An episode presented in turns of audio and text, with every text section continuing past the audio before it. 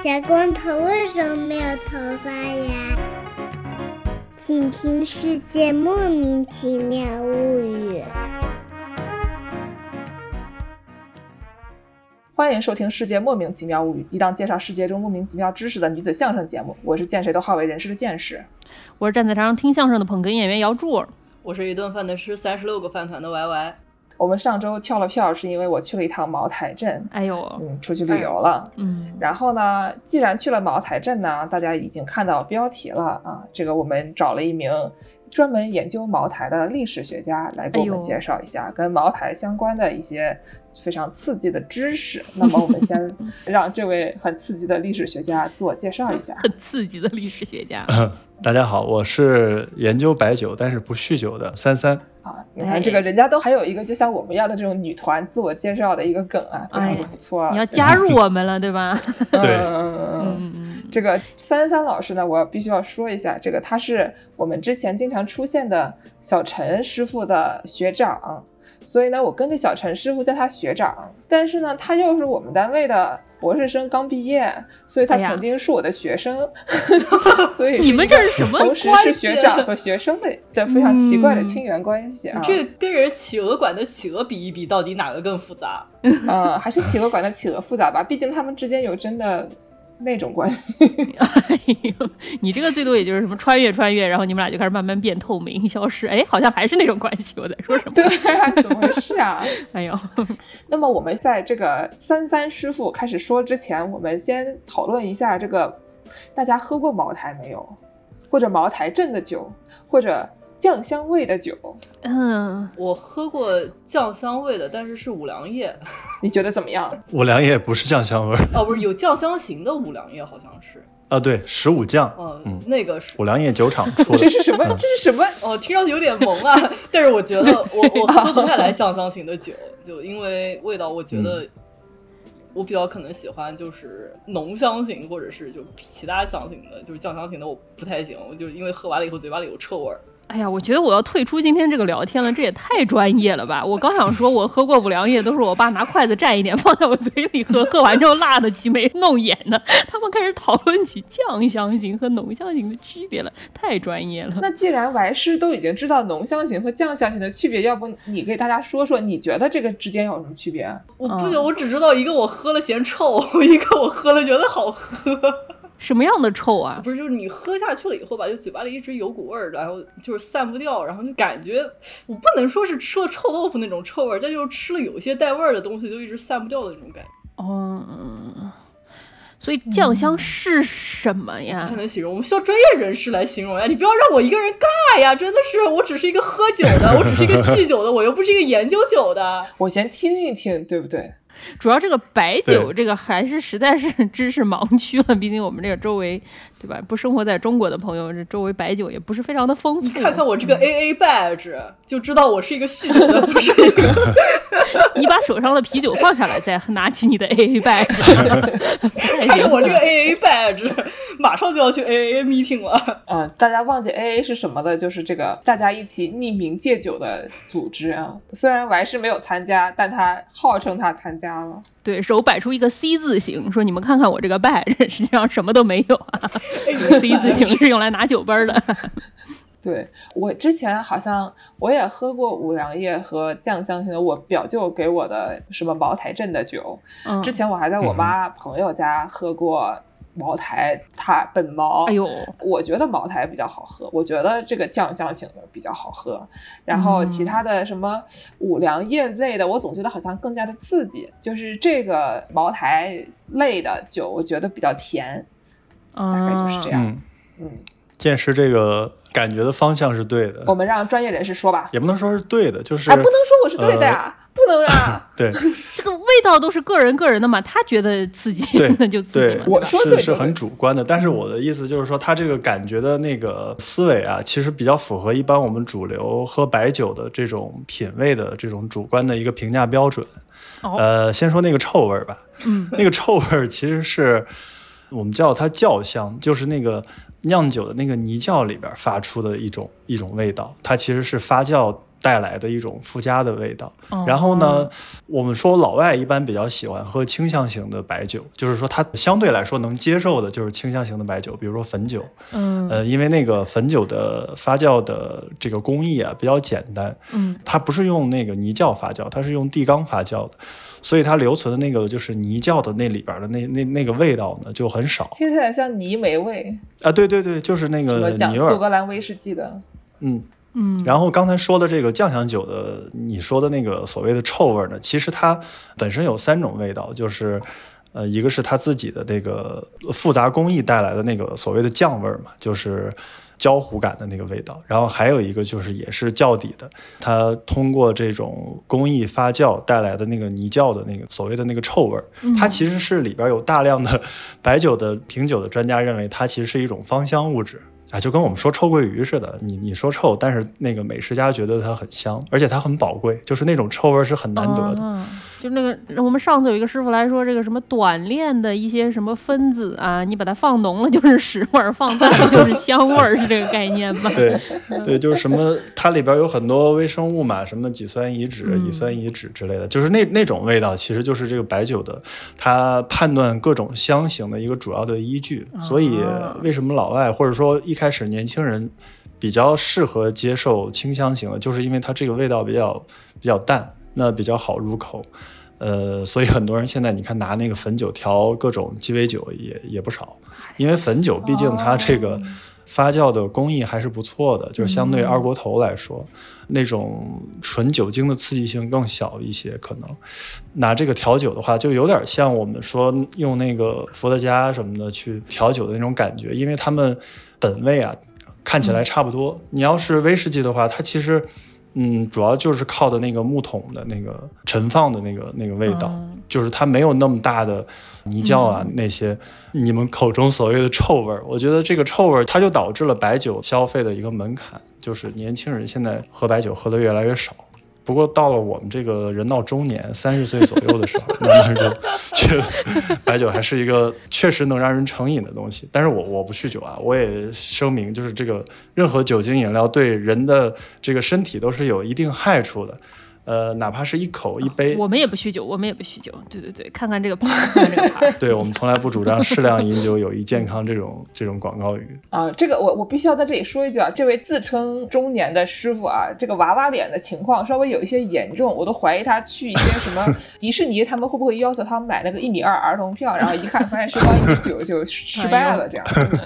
所以说，除了清香型和这个酱香型以外，还有什么样的香型？我们上来先把这些最 hardcore 的先说了吧。哦，行行行，硬知识先给大家来一些啊。好吧，就我们这个香型的判定呢，其实是从计划经济时期就有了，然后从大概嗯六十年代慢慢有雏形，到这个改革开放初期慢慢确定下来。那它现在呢，官方判定的有十二种香型，当然这十二种香型有很多我们都没听说过。呃，最主流的其实就是清香、浓香和酱香，嗯它们也是占据白酒市场份额最大的。那还有一些什么尖香、什么特香、什么芝麻香，这这这种那种，我觉得就是什么？对，尖香就是有什么浓香、酱香相间的，还有什么？哦你看那个很多酒厂啊，现在就是做煎香型，就是想打这个产品的差异化嘛。比如说什么，一口能喝到三种香型的酒，嗯就是变成这个排列组。合了是吗？开始。哦，就像红酒的，有的时候会把什么 Cabernet Sauvignon 和那个什么 Merlot 混在一起，卖一个百分之七十、百分之三十的对、嗯兑在一起的。对对对对，对，所以现在酒厂的竞争是很激烈的，因为它是一个零和博弈嘛。你这些人买了这个牌子，另一个牌子就是受众自然就少了，因为存量是固定的。那很多酒厂现在开始玩各种。呃，新鲜的文案，比如说什么一口喝三香啊，还有什么冰饮啊，就学国外那种把酒放在冰块里面，然后那个哦调着喝，它是为了好入口，然后呢遮盖它一定程度上那个香气的那种刺激性。但这个就是适合年轻人来尝试。那像那种老饕可能对这个东西就不屑一顾，所以哦我觉得这些评价标准还有体系、口味什么的都在慢慢发生变化，因为这个市场在变动，这个结构在变动。毕竟大爷喝这个酒都嗯是拿那个，就是一个壶，像那种化学实验室的那种小烧杯一样的一个小壶啊，呃，倒一个壶，然后一人发一个这么点儿大的小酒杯，然后每人就从那个小壶里往那小酒杯儿里倒，倒了就嘬，对吧？喝出那个的声音，对，大爷的商务场合就是，然后喝完了还得就是嗯，就是滋儿一下，然后啊，就这样。这样的声音，对吧？我没喝过，但是我听过。啊，那我给大家说一说，前两天我去了一趟茅台镇，然后嗯靠这个三三师傅的介绍，喝到了他们本地的酒的这个经历吧。然后三三师傅可以讲讲他的田野经历，我们可以进行一番对比啊。哎，赶紧来一下，就我们当时呢是从遵义过去的，第一天我们到了遵义以后呢，下午就去了这个旁边的茅台镇，然后哦去茅台镇的路上呢，非常的离谱，你到了遵义就已经有大量的各种乱七八糟的酒的牌子的广告和他们的那种分销小店了，然后嗯往这个茅台镇开的路上呢，就会有一些非常离谱的那种大型广告牌儿。比如说有一个，它上面是一个一个人拿了一个酒杯，然后穿的像是那种古代的什么科举的那种服装，或者说是当官的服装，旁边嗯。有一个牌子，上面写着国师，然后这个人呢举着一个酒杯，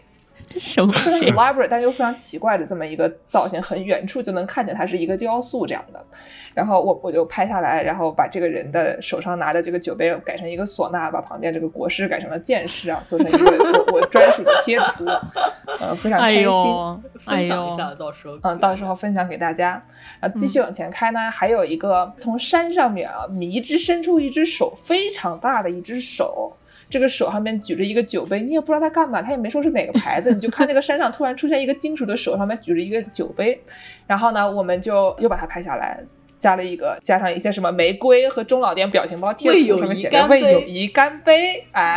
对。哎，对对对，嗯嗯，这一路上看见好多这样的东西，然后还有一个特大茅台的一个瓶子放在一个山顶上，也是一个雕塑，说是什么里面可以放上哎了多少吨的这个茅台酒的这个量，真能放啊！哈，嗯，没没放，应该没放，但是可以，它它也也能放行吧，嗯嗯，对，然后呢，就是从远处看是一个这种巨大物体，挺吓人的。然后我们还晚上经过那边，晚上看见了以后，就阴森森的，远处一个大型茅台雕像。哎我发现这个贵州地区啊，就很喜欢这样的东西。之前我们去其他的旅游景点的时候，也有什么山上突然出现一个一个龙，那龙往外喷水啊，就是一个龙头对着那个山上面往外喷水啊，什么山上面突然出现一个鸟笼啊，这种感觉越要的节目组非常需要前往贵州进行一番拍摄。哎呀，听起来都是项目，都是项目。建筑师警告了我。嗯，然后呢，我们就开到了这个茅台镇。进入茅台镇了以后，当时还天挺热的，就感觉空气里面都蒸腾着那个酒味儿，真的吗？进去就味儿味儿能闻到是吗？对，就能味儿味儿的都能闻见。然后呢，是一个那种有一条河嘛，这个河河水看着也挺脏的，也不知道大家是不是真拿那玩意儿酿酒，看着有点儿 让人有些担忧的这么一条河。哎呦，嗯，旁边两边都是那种看起来像木质的房子，但是应该也是比较新建造的，只是想要保持一种古镇的感觉。主要是有两条中心的商业街吧，然后在那个边上有一些饭馆啊，大部分都是这种经销商的这样的那种店面。啊嗯，嗯，当时我去之前就问三三师傅说，这玩意儿咱们去那儿可以干什么？他跟我说，你就一家一家喝就行。哎你说人家去品酒，那个品红酒一家一家喝，我还能理解。这个白酒一家一家喝，能喝几家呀？我当时也就很震惊，我以为这个茅台镇就是中国白酒的 Napa Valley，对吧？嗯，对，大本营，嗯，对吧？你就一家一家喝。然后呢，嗯去了以后，就是三师傅给我介绍了一家店，这家店呢，我就不说名字了吧，嗯，毕竟也没给钱。但是他白给我们酒，我们进去的时候跟人家聊了两句，聊了两句以后呢，他们就开始说你们想想看，你要什么口味的，什么一百九十八一斤的，两百九十八一斤的之类的，就其实根本就不贵，就一瓶一百多块钱，两百块钱这样的。然后我们就。说尝了尝那个一一百九十八的，然后他就随便打了一个五百毫升就给我们了，说你们吃饭的时候喝点吧。挺豪爽啊，这也不错。就咱要付钱嘛，我扫你，你扫我啊。人家说没事儿，给你了，我们大家就非常的惊慌。哎呦，真不错。嗯然后呢，他们就还说你们先去喝，要是不够的话，打电话我们到前台送过来。哎呦，热情，我们就陷入了非常困惑的境地。嗯，他们可能是想着，听说你们要一家一家喝，我们就第一家就给你打倒，先给你五百毫升，叫你一家一家。没错，对，没错，没错。然后呢，三师傅给我们介绍了一些折扣，因为他认识老板。然后我们有一些朋友要给这个亲朋好友购买伴手礼的朋友，就兴高采烈的美滋滋的买了个，呃，我们去了九个人吧，可能买了个两箱，大概就是十二瓶左右这样。其实也不是很多，消费能力太不行。呃，对，消费能力非常的一般，就是跟大爷相比，我们这消费能力就是经理都觉得我白去了，可能。哎呀，经理心想说你把那五百毫升还给我。对，没错，嗯，而且就我们发现，虽然隔壁那家店吃的还挺好吃，但茅台镇的消费很贵啊。当时这个去之前，桑田师傅就跟我说，这条街上也就是个德克士能吃吃，其他东西贵的要死。我们吃了一下，发现的确是这样。哎呀妈呀！就是一个很迅速的过去疯狂喝酒，然后拍拍屁股就走了这么一个旅程，真不错。啊。所以剑师，你喝到真正的茅台了吗？你去了茅台镇，但你喝到茅台它本茅了吗？茅台镇喝不到茅台的。来来，我们让三三师傅说一下他的这个田野经历吧。来，我先解答这个问题啊，就是你去茅台镇为什么喝不到茅台酒，只能喝到茅台镇酒？因为这个从这个一九年之后吧，大概是一八一九一九年，是二零一九，不是一九一九吧？对，二零一九，一九一九还没有新中国呢。那个二零一九年之后吧，这个飞天茅台的价格开始开始飙升。所以呢，它就衍生出了很多奇奇怪怪的周边现象，我们可以一会儿再讲。嗯，这个飞天茅台酒，因为在商务场合的这种大量的使用啊，因为它最早它上一波的这个低迷期啊，就是八项规定之后，嗯，禁止这个公款消费，那很多这个高奢酒的品牌就受到严重的打击，很多产能过剩。一二年、一三年之后，这个茅台啊、五粮液这些就就走到一个低迷期，但是从一八年之后，虽然我们现在回顾一九年，好像经济是这个最值得怀念的一年，但当时一一八一九年，其实那个经济已经已经下行了。但是因为很多的这个商业场合，然后包括这种政商的场合，还有这个中产的一个一个消费的一个兴起吧，这个飞天茅台就就变成了一个紧俏的这个东西。哦，那当然很多还是那句话，就跟我研究的时候看到。不管是四十年代还是八十年代的时候，都是这样的，就是喝的人不买，买的人不喝。嗯，呃，它还是这个逻辑，所以就看到这个飞天茅台酒的这个涨价呢，就导致真正正常消费的这个群体啊，它其实是很难以正常途径去买到的，那就衍生了很多这个黄牛啊，还有这个二级市场的这些呃种种的现象。那其实我我刚确立这个题目的时候，就回到我第一次去茅台镇的这个嗯经历了。呃，我第一次去的时候是当时没有租车，然后也我自己我一个人从那个遵义下了高铁站，我就直接坐一个巴士去茅台镇了。那个巴士呢，其实它是官方售票的，就是可以在平台上，比如说携程啊、去哪儿这些可以买的，买了一张票，然后那个票上写着它是一个豪华中巴。中巴可能只能撑十个人，然后我就觉得，就是一般你看我们国营这个客运站啊，不太宣标榜自己是不是豪华，嗯，我就觉得有点奇怪。那我到了这个客运站去换票的时候，就发现，哎，它确实能打出来，而且还能给发票，反正什么都有。那我就去了，去了候车室，候车室之后呢，就发现这个到茅台的这个。后车位呢，始终不来车，为什么呀？那其他的这个去别的县的，就遵义去别的县的这个大巴什么的，都已经走了好几趟了，然后到茅台这个很久都不来，我有点担心。我就看旁边也有人在等，我就说这个你是去茅台的吗？他说是是是，那我就放心了。然后过了一分钟之后，他就问我，他说你也去啊？我说啊我也去。他说你去收酒啊？我 我说我我不去收酒，我说我去玩儿，我也没说我干什么。嗯嗯。然后后来就大概有七八个人就凑齐了。他这个车吧，其实是等人齐了他才走。他是属于半公半私的一种，就是官方去给你售票，但是这个中巴呢，明显是这个可能是有承包性质的这种，所以它比较灵活。所以它不像那个其他县的那个那个车呀，就是那么定点儿。当然现在可能已经改了。建设区的时候坐的是什么？大巴吗？开车人家去去啊肯定是跟团游，肯定不是九个人啊，朋友。正好凑一辆中巴呀。就是啊，呃豪华中巴，对啊正好凑凑一辆啊十人座。你你说的很对，你说的很对。然后那个上了车之后呢，就就发现我发现那些人都互相都认识，然哦，后口音也不一样。就反正我这个听方言听的比较多嘛，嗯反正有嗯湖北口音的，有这个江浙一带口音的，然后还有这个四川口音的，也有贵州本地的。但是他们互相之间都认识，哎，然后就说今天去什么贵州饭店啊，去什么黔旅商城啊，反正就是不同的这个你从来没听说过的名词。呃，他们就拿开手机开始在那儿刷，然后一边刷一边互相打听这些信息的资讯。这个时候我就觉得，我我我是不是上错车了，或者是上了一个黑车？我就我就赶紧你报警我的小包？对啊，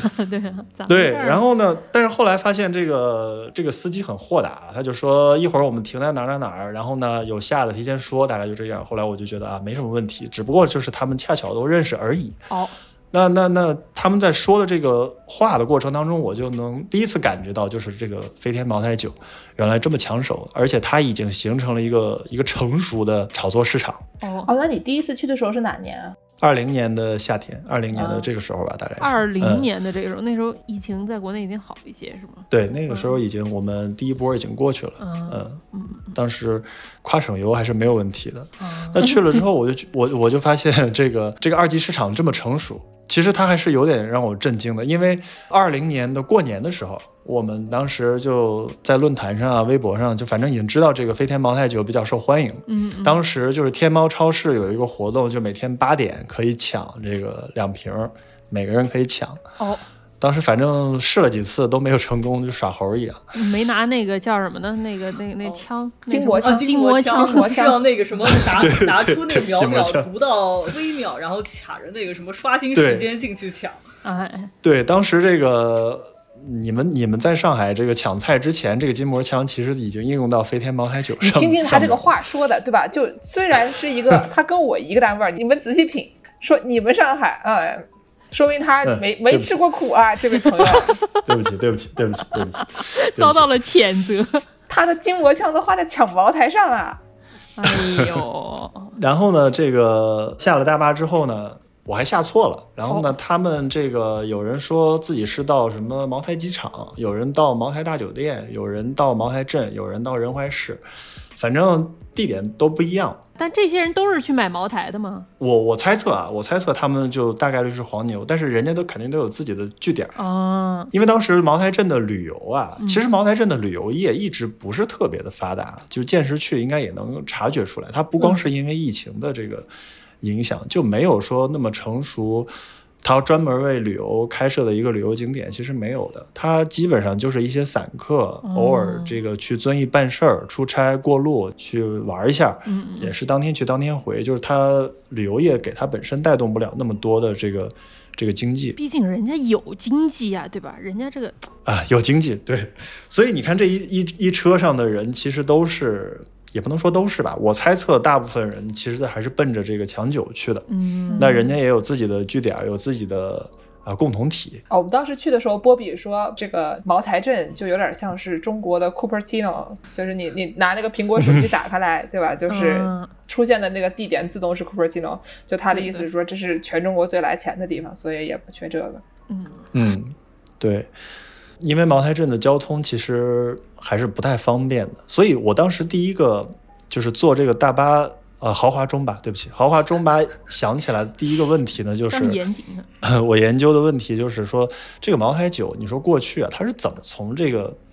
就到现在它交通也不是很发达，也没有通什么高铁，当然有机场，但是它所谓的这个高速公路啊，或者说进茅台镇的公路也只有那么一两条主干道，而且经常堵车，因为茅台酒厂的员工每天 早上上班下班，他们都住在仁怀，往返早晚高峰都要堵车。就是说它这个酒是怎么运出来的，所以我当时就这个研究兴趣啊，其实就被这个给带着走了，慢慢慢慢。嗯，那到了这个茅台镇之后，当时因为是夏天嘛，茅台镇其实它跟重庆的气候很像，就特别热。死啊！哎呀，对吧？见识肯定能感受到。我现在在昆明吹着空调，觉得爽的不得了啊！其实昆明不用吹空调，但是就是反正昆明爽的不得了。前两天在遵义差点没给我热死。对，就是遵义，其实它跟重庆的关系更近，跟贵州的关系还相对来说那什么一点儿，它属于黔北地区嘛。那茅台镇又是这个气候更热的地方，嗯，你只要在外面走几步，你就浑身大汗，这很正常。嗯而且它当地其实也没有什么所谓的特产，当然这个茅茅台酒除外啊，你就会看到它其实这个茅台镇的商业也不是那么繁华，它有很多这个旅游景区呢都是当地有组织的去开发的这么一个东西，嗯它的建筑呢也都是徽派建筑，就很强行。对全国的这个，嗯，尤其是西南一带，我觉得更明显，这个景区被这个人为规划的都规划成了徽派的建筑，这个很搞笑。估计是南京人搞的吧，搞成我们安徽的。哎，对对对对对，对，所以你看到它这些仿古的建筑啊，包括这些门面啊，其实都是这个人为痕迹比较重的，就跟历史好像关系不大。嗯大概就是这个意思。然后刚才说那个德克士的事儿，就是我去的时候，确实你你打开大众点评啊，除了什么什么什么冰粉儿、凉皮儿，就是德克士，就是其他的东西呢也没有上大众点评。我第一次吃了一次德克士，后来第二顿实在不想吃了。当然，我住的那个酒店我也就不说名字了，住的酒店里面是有餐厅的，那个餐厅也很好吃，但是你也不能顿顿在那儿吃嘛。所以我在那儿待了大概四五天，嗯嗯，做了一些访谈，然后去酒厂查了一些资料，反正见了一些人，就是这种做研究的这个资料是什么？资料是酒他本人吗？尝了一些资料、啊是是吗？就是 茅台酒厂，茅台酒厂提供的一些这个图书的资料什么的，哦嗯。那你也不能顿顿吃德克士啊，所以我就开始找那些这个没有上大众点评的那些小店儿吃，发现物价确实高，一碗冰粉要十块钱，哎呦，这个价格在成都你就混不下去了，你知道吗？就是老百姓和城管一起就把你消灭了，在成都这种城市的话，那没办法，其实他消费就是这样的，就健身能体验过。他吃饭的话，一个人怎么也要百八十块吧，就吃那种对对对对炒菜。对真的吗？为什么呀？它就是商业上，其实这个商业比较少，而且大家工资又很高。这个茅台镇的这个主力啊，这些员工们工资又很高，包括仁怀市，就是茅台镇所属的这个县级市，仁怀市的房价也也很贵啊，比这个遵义都贵，哎呦，就是因为这个这个地方消费比较高。还是个 Cupertino 的概念。嗯 对，对，就是贵州的一个高地。啊然后说起这个茅台镇的这个酒店，就还有卖酒的这些，就就跟剑师描述的差不多，就是它每一个店都可以随便喝酒，因为这白酒这个东西你，你真的喝不多，就凭你一己之力啊，你说你能喝 喝喝几家店？嗯，这个跟我们在国外那个感觉不一样，就是国外他会给你发那个券儿，比如啊说你住在一个庄园的酒店，然后呢，他给你发，比如说四五张体验券儿，然后这个券儿可能是周边方圆两公里之内的这个酒庄，你可以开车过去，你可以走过去，你可以反正很很近。有的地方有那种大巴士啊，带你搞一个这种专门的参观路线，一个 tour，你可以这儿停一下喝一杯，那儿停一下喝一杯，这样。对，但最终人家也是就那一杯就完事儿了。哎，对，不像这个茅台镇，我们觉得这儿的人民太可爱了，就是什么都就就是随便给你喝，只要你你能喝，反正他就给你，而且呢，你买不买无所谓，不差钱，这是。对，你就随便喝。那吃饭的时候，你你在不在我这儿吃饭也无所谓，你可以把我这儿的酒拿走，你去你想去的饭馆去吃饭，这种关系就让人觉得很不错，就确实是 这个不差钱才能带来呃美好的这个市场美德路不。拾遗，嗯那个 地上掉个万把块钱，居民经过看都不看是吗？对，但是就是你在茅台镇还是喝不到飞天茅台酒。嗯，我去的时候还是可以的，就是有两个条件，第一个就是你在那个现在不是有那个爱茅台 APP 吗？就可以抽茅台酒，A P P，那个爱是就是一竖一点儿的爱啊，就是 iCloud 的爱，嗯。对，你们不要这个大惊小怪的样子，因为我们的听众肯定是天天在那儿拿筋膜枪抢酒的。哦你们这个 听众都知道，对听众都知道。听众原来是这样的，你们是这样的我们？有这样的听众，这个爱茅台出来之前呢，它是用一个公众号，就是上面去约酒，就哦每天你可以去约这个你所在城市或者你想去的城市专卖店的这个飞天茅台酒。哦，呃，那其中有一个点儿呢，就是它这个茅台镇里面呢有一个中国酒文化城，其实就是它的酒博物馆。我当时嗯重点去了那个地方，因为我觉得它很多资料啊，还包括什么展陈啊，嗯包括一些历史叙述啊，都在那个地方。呃，那个地方呢，就是你会发现平时去的人不多，然后呢，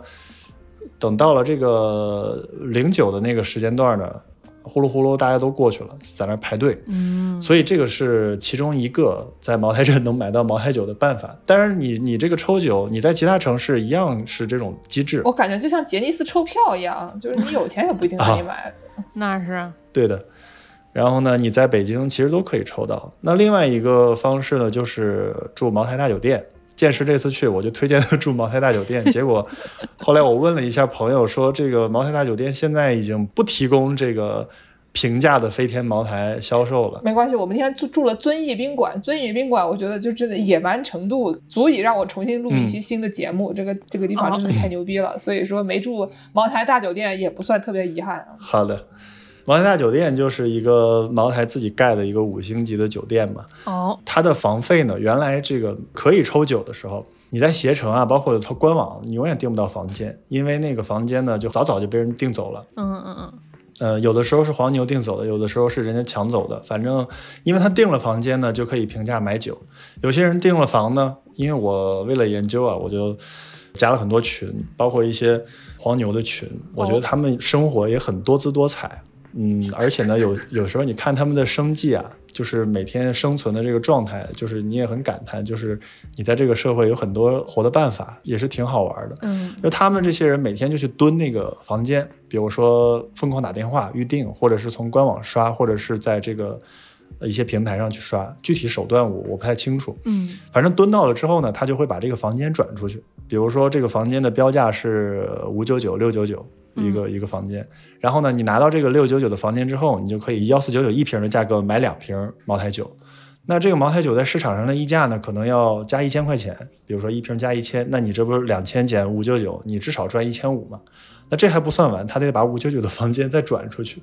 就是他自己不去住，他办了入住之后呢，把房卡给你，嗯他领了酒就走了。哎呦所以这个玩法就在当时就很普遍。所以你在这个茅台大酒店呢，你基本上订不到房间的。就我当时从 San Francisco 飞上海的时候，机场有卖这个原价茅台的免，对，免税店。嗯，我知道什么样，对吧？然后我就看着那玩意儿就嗯好，然后走过去了。然后后来发现一堆中国人上飞机的时候都拎着两瓶茅台酒，我心中的想法是这帮人挺能喝呀。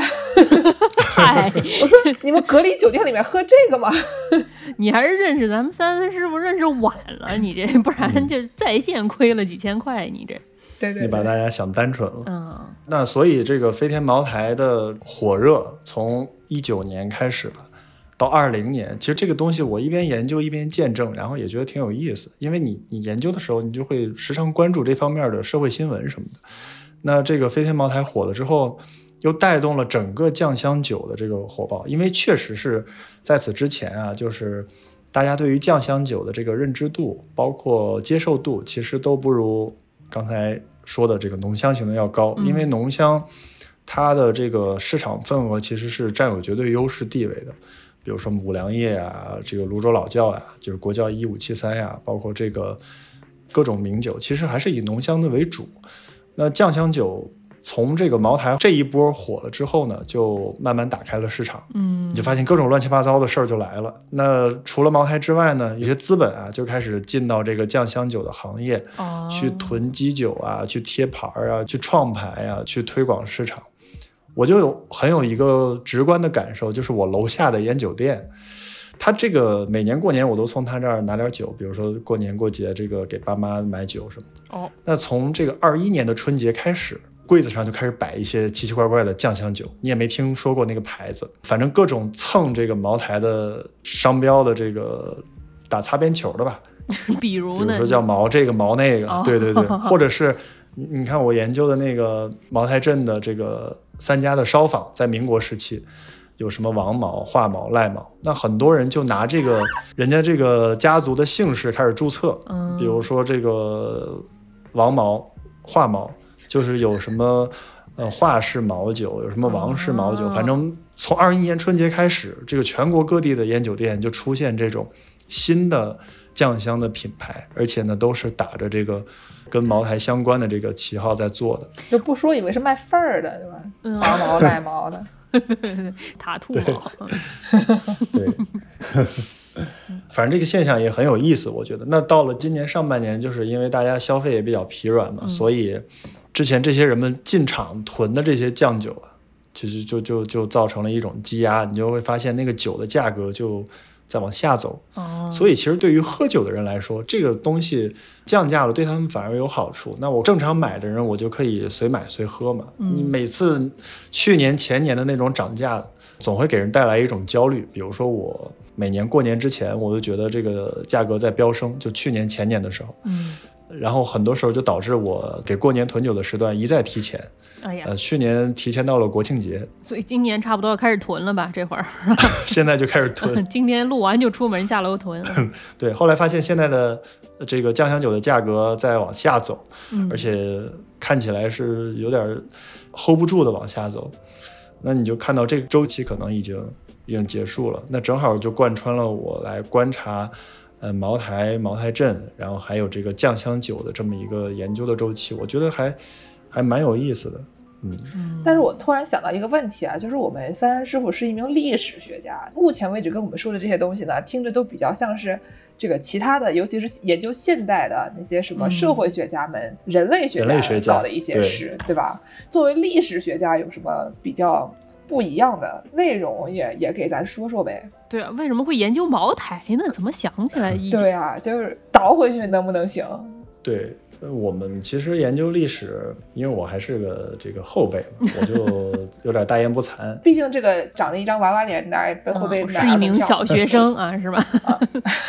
虽然个子很高，但是一历。史学界的小学生，嗯嗯嗯，研究历史其实过去的研究方法比较传统，那就是政治史啊，什么经济史、社会史、文化史等等等等等等。那现在的有一些新的趋势呢，就是说，嗯，你可以选一个对象，那这个对象如果能够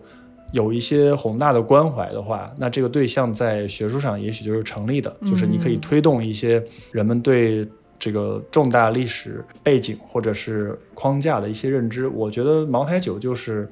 一个很好的这个样板或者案例，因为它从这个近代一直到我们当代，嗯。那贯穿了整个这个二十世纪的这个历史，而且呢，它这个东西又太特殊了，跟其他白酒还不一样，它又是我们的所谓的这个国酒，嗯，又是这个我们的外交酒，又是这个所谓的这个政商酒。那其实它和我们二十世纪整个中国的这种政治文化呀，或者是消费文化呀，或者是我们的这个经济制度啊，我觉得关系都非常的大。嗯，当时选这个题目呢，其实它背后有一些比较复杂的，我就不说了。毕竟我们这个是一个公众 类的节目，茅台酒这个东西可以串起来的，我觉得就是一个是它起源，哦嗯，它的这个品牌的发展史，从无到有的这么一个过程。那因为你要先搞清楚一个东西，你学历史的嘛，就要搞清楚它的呃源头。那我就发现它其实是从大概近代晚清开始，所谓现代意义上的我们今天真正的拿到的这个茅台酒的前身，呃，才能慢慢有的。你要说这个茅台镇的酿酒历史，那就很长了，嗯当然也没有地方文史工作者说的那么长，因为你会发现每一个。边方志的这个地方文史学家呢，都愿意把自己故乡的这个历史说得很长很长。啊，恨不得说到宇宙爆炸之前，大爆炸发生之前，对我们作为历史学家，对这方面的材料还是有一些警惕的。那你说现代的茅台酒，其实真正的就是从晚清慢慢慢慢开始的，它一开始诞生就是一个呃政商的一个礼物。哦，刚开始就是这样的，对你比如说刚开始这个画氏家族画家，他其实是做盐业的，呃，做盐引起家的。嗯那茅台镇呢，又是当时这个川盐，就是四川的盐，呃，嗯运到贵州去一个重要的口岸，它等于是水路运输和陆路运输的一个中转站。哦，那中转站的这个角色呢，就注定了它有贸易，有贸易就有商业，有商业就有消费。那所以这些做盐的这些富商呢，他这些剩余资本就拿来酿酒。他最开始酿酒其实也是为了送人，比如说华氏家族，他和丁宝桢的关系，就是我们宫保鸡丁的发明者，丁宝桢的关系就 就比较好所。以茅台能炒宫保鸡丁吗？对，可以拿茅台腌一下。那个他和丁宝桢关系很好，那后来他也是通过丁宝桢认识了很多这个上层的这个军政人物，包括后面清朝灭亡之后一些贵州上层的一些军阀。哦，这些军政人物其实他华氏家族呢，最开始办这个酒坊，当时还不能叫茅台酒，就是办酒坊，他就是为了去打点，或者说去去送往迎来。嗯，那后来慢慢慢慢做大了之后，就开始销售。那另外一家这个王氏家族呢，就是茅台镇本地的，等于地方士绅吧，嗯他们也是造这个酒坊，他也是从事盐运贸易的，也是用剩余资本来酿酒。最开始也是为了送人送礼，比如说打点一些什么地方的老总啊，就是什么民团呀、这个千总、把总之类的。那还有一些地方主政的官员啊，每年送往迎来请客吃饭，就是这种社交工具。嗯，那慢慢慢慢做起来之后，这个酿酒就变成了一个他们盈利的一个盈利点吧。就是你可以把他们想象为一个家族集团，那它有很多产业，比如说华氏家族有什么印刷厂、有造币厂、有这个，它在贵阳有很多产业。是一个财阀的概念。对，当时贵州有一个这个说法嘛，叫画家的银子，就他们家其实就是贵州最大的一个财富集团，一个哦一个财阀。嗯我们可以这么理解。那所以茅台酒，因为他们本身的自己家族的这种身份、阶层的地位，还有跟军政人物的这种交往，慢慢慢慢，其实就变成了一个很有名的一个一个品牌。因为我们当时做了一些比较，就是说为什么。为什么是茅台？这个在民国的时候就慢慢崛起，其实跟他创办的这个背景啊，还有他经营的这个老板，嗯我觉得关系很大。就是它其实本身就是用来上层的这种交往啊，嗯有很多功能。那到了这个抗战的时候，因为这个国民政府的内迁，带来了大量的这个军工教，比如说这个高官呀、然后教授啊这些人，他们其实在在后方啊，就有很多消费的需求。啊，那正好这个时候呢，茅台酒的这些老板又和这个内迁的这些群体又建立了某种联系，比如说这个华氏家族，他开办的这个文通书局，就是整个西南后方规模最大的这个出版商之一。嗯嗯那很多迁到后方的这些文人，包括学者，他们其实很大程度上都或多或少跟文通书局这个出版网络有有联系。那么在交际的这个过程当中，那他们家的茅台酒呢，自然就是商人和学者之间这个建立一种交往的一个媒介。我们说酒这个东西就是很神奇。就你一般人开的这种专门开酒厂的人，你可能是想着我要打入什么什么市场。这个茅台酒它经营商它本身就在这个市场里，我就是干这个，所以我根本不需要想办法打入这个市场。嗯，对，就是说茅台酒它在民国的时候，它的价格就很高，就是说非中产者莫能举杯也，就是有一些 有一些报刊就在上面去去描述嘛。当然，这个也有可能夸大，也有可能是宣传，呃，也有可能是它民国时期广告的一个文案，这个无所谓，我觉得这不重要，关键就是它的价格确实是很高。那这些老板呢，其实用这个东西，它是有这个附加值的嘛，它品牌的这个溢价，其实就是靠他自己的这个阶层的一个地位，还有它商业上的影响。那么后来一个入局者就是赖氏家族，就是赖永初。嗯赖永初那就是我们很多人都熟悉的这个赖毛的创始人。赖毛，嗯，对，赖毛。你们又一副没见过世面，我们听众肯定都知道赖毛的。对不起对不起拿筋膜枪抢的时候就知道赖毛这个。等一下，所以飞天茅台是哪个毛啊？飞毛啊，飞，我听命飞毛飞天茅台鬼啊就是整合了三家这个酒坊之后，那国营茅台酒厂的一个哦，出口的一个商标的品牌。那那听众怎么就就抢的时候怎么还有赖毛？您您再给我说说这赖毛咋回事儿？我们外地人就是这个样子，什么都我是说，不懂哎。就是拿筋膜枪抢飞天茅台的听众啊，他的认知结构里面一定听说过赖毛这个我们故事。听众人手一个筋膜枪，我们听众这个这个人设非常厉害啊，嗯。这个赖毛，他其实是赖永初啊，是在抗战时候才慢慢入局的，嗯。就是来茅台镇经营酒厂，他是收购了别人的酒厂，嗯。把它做大做强，哦。大概类似于这么一个故事。赖永初这个人其实很厉害，他重要的角色不在于他是茅台酒酒坊的老板。而是他是贵州省银行的总经理，哦贵阳市银行的总经理，重庆市银行的总经理，哦呃贵阳市商会的常委，就是他整个这个贵州的商界他其实说了算的。哦那凭借着他自己的这个身份，嗯包括他跟这个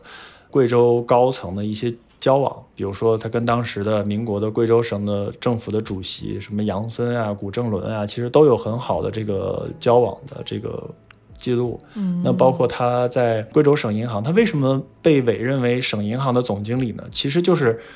当地的这个主政的官员，他需要这么一个财经能手哦啊，来替他们打理这些呃贵州的财政。银行它在当时是一个新兴事物嘛，嗯但它本身通过这种存兑汇的这些业务，其实就可以为政府或者说为这种公用事业搞到很多钱。嗯那你看，就谁当这个银行的总经理？因为董事长他都是出资人嘛，嗯那谁当这个总经理？他真正的就是我们说 CEO 性质的。嗯所以赖永初在当时贵州的这个地位其实是很高的，而且呢，他又做了很多这个社会事业，比如说投资学校啊、投资报纸啊。当时贵州其实是一个起来很晚的一个省份，因为它处于西南边陲，就在抗战时期，它才慢慢慢慢跟以前变化非常非常大。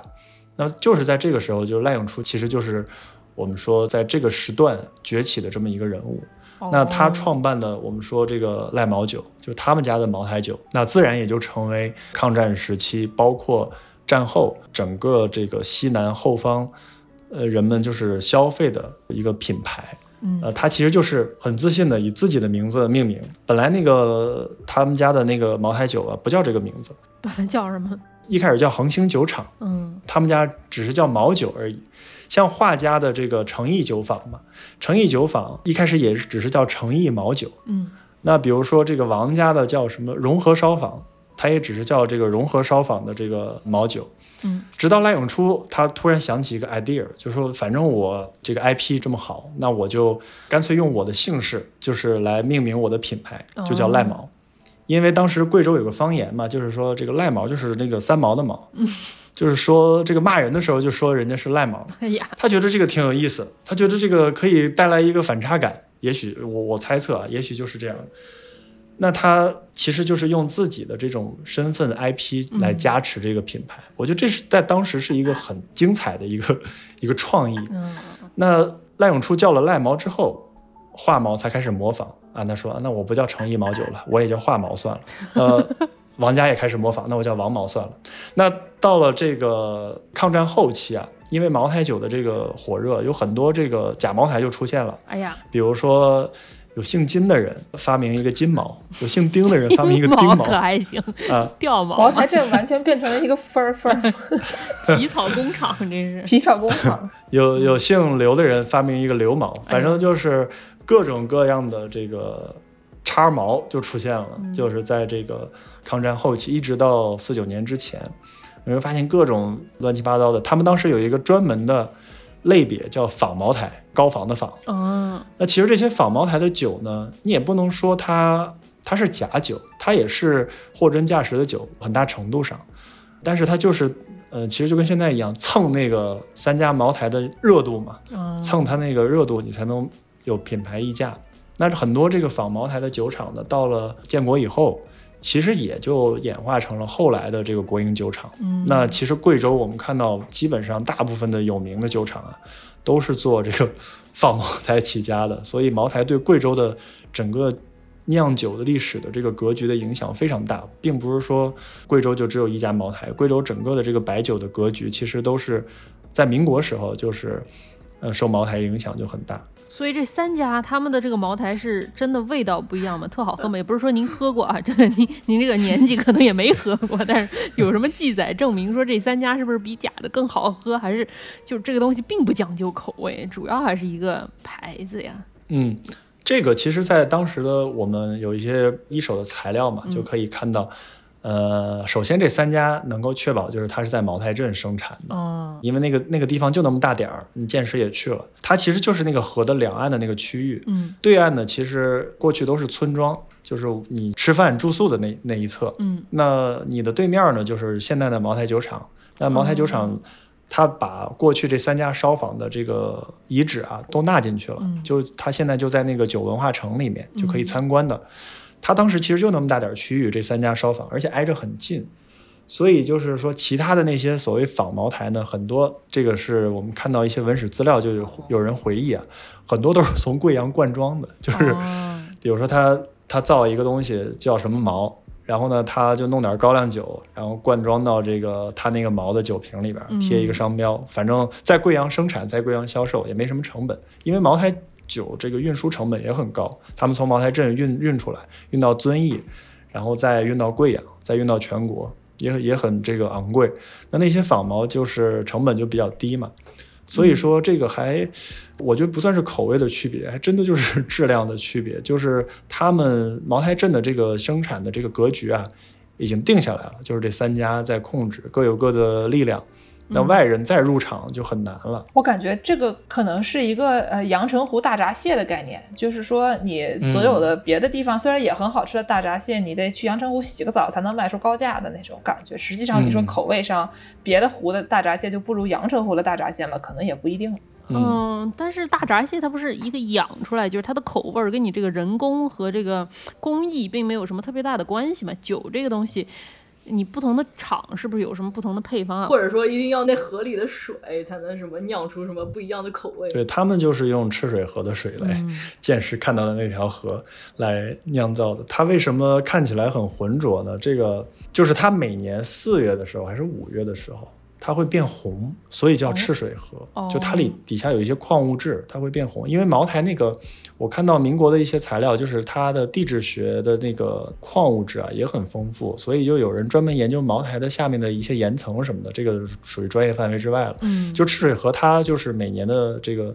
四五月份它会变红，所以它叫赤水河嘛。嗯然后呢，它其实酿酒这个行业，我们来说就是发展到今天，它其实是一个高污染行业，就是在环境上是一个很不友好的一个、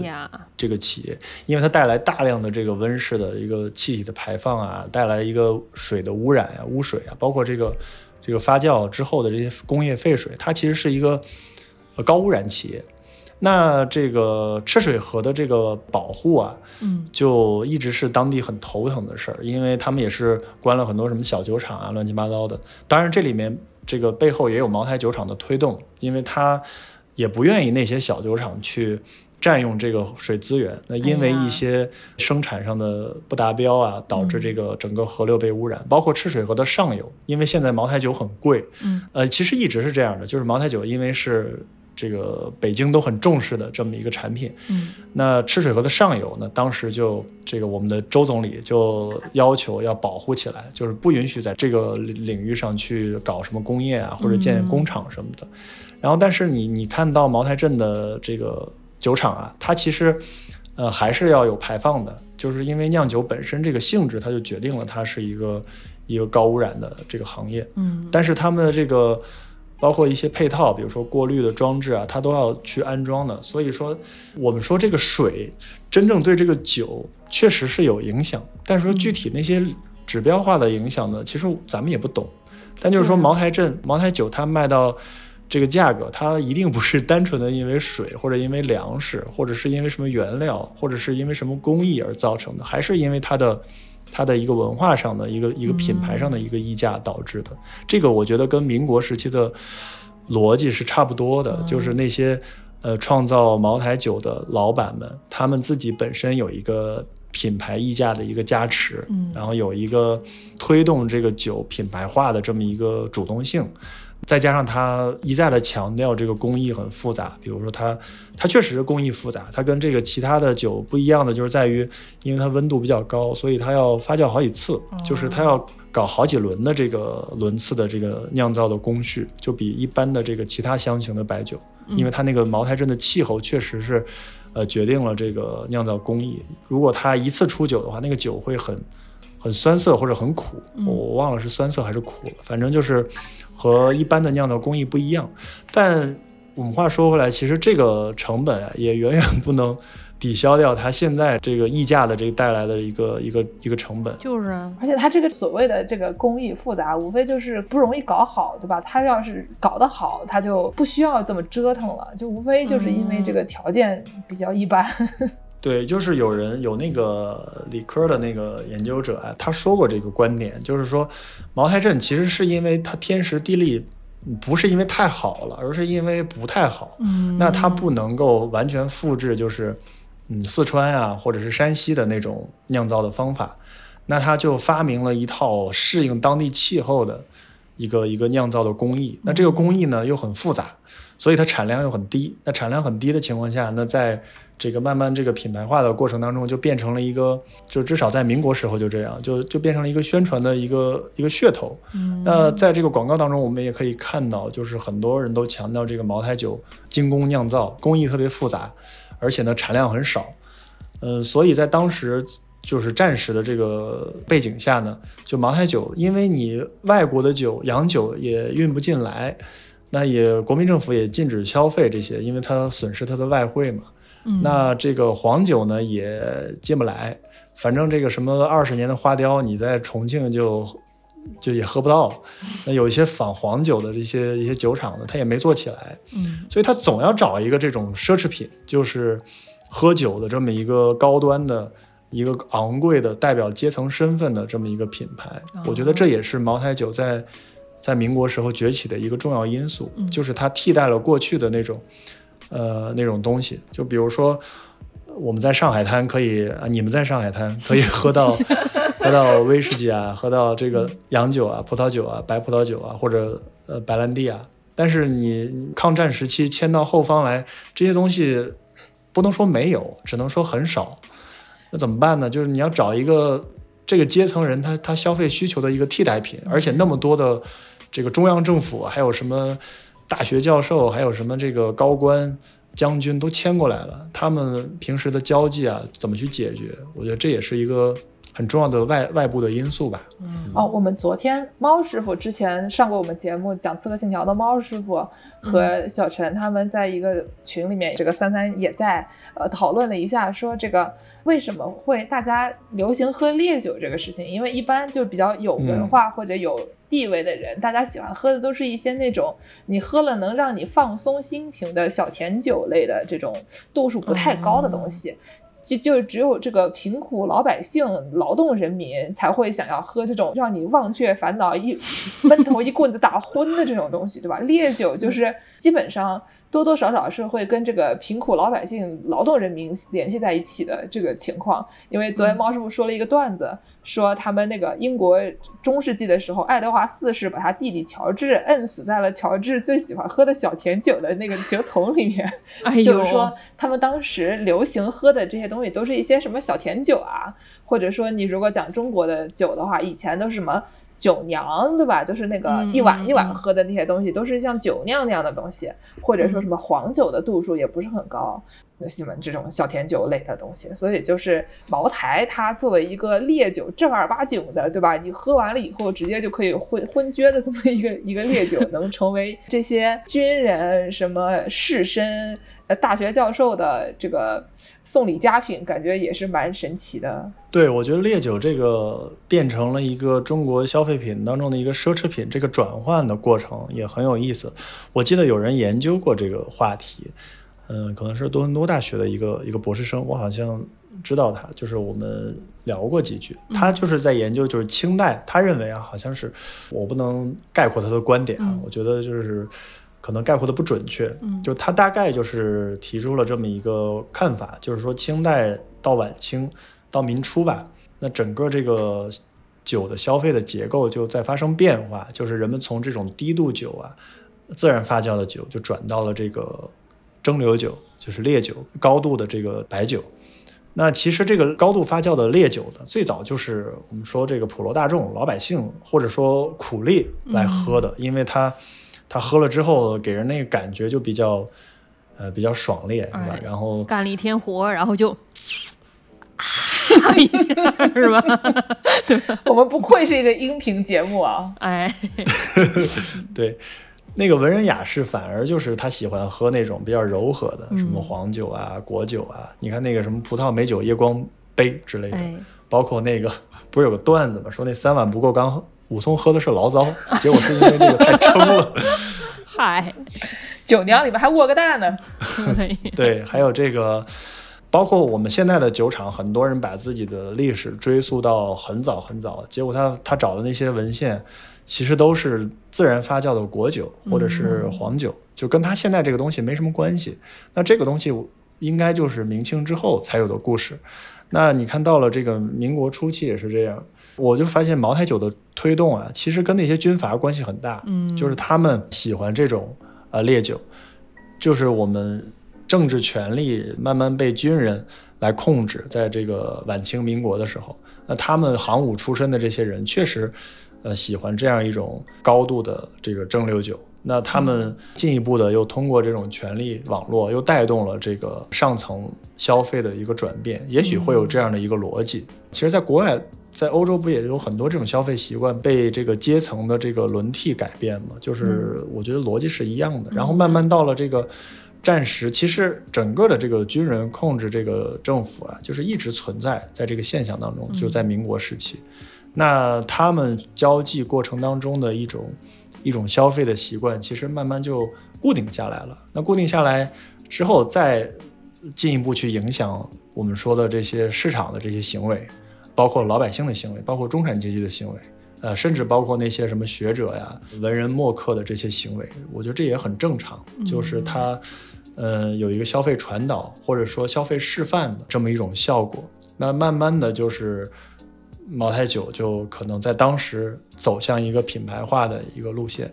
但是这种白酒的这种地位的上升呢，其实真正上升还是在我们建国以后。嗯。呃，我们政府就是有计划的，它发展这个白酒工业，因为这个高度酒，其实我自己研究觉得它能够带来更多的一个工业附加值，嗯。就是政府是把它看作一个工业品来来发展的。嗯。那，不管是出口也好，还是内销也好，